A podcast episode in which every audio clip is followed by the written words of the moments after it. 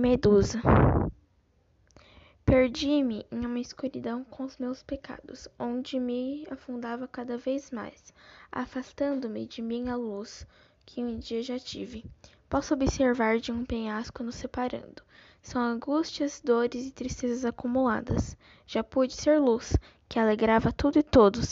Já tive amor e paixão correndo por minhas veias. Já fui brilhante como os raios de sol e já pertenci às maiores deusas da terra com poder e beleza deslumbrantes e encantadores.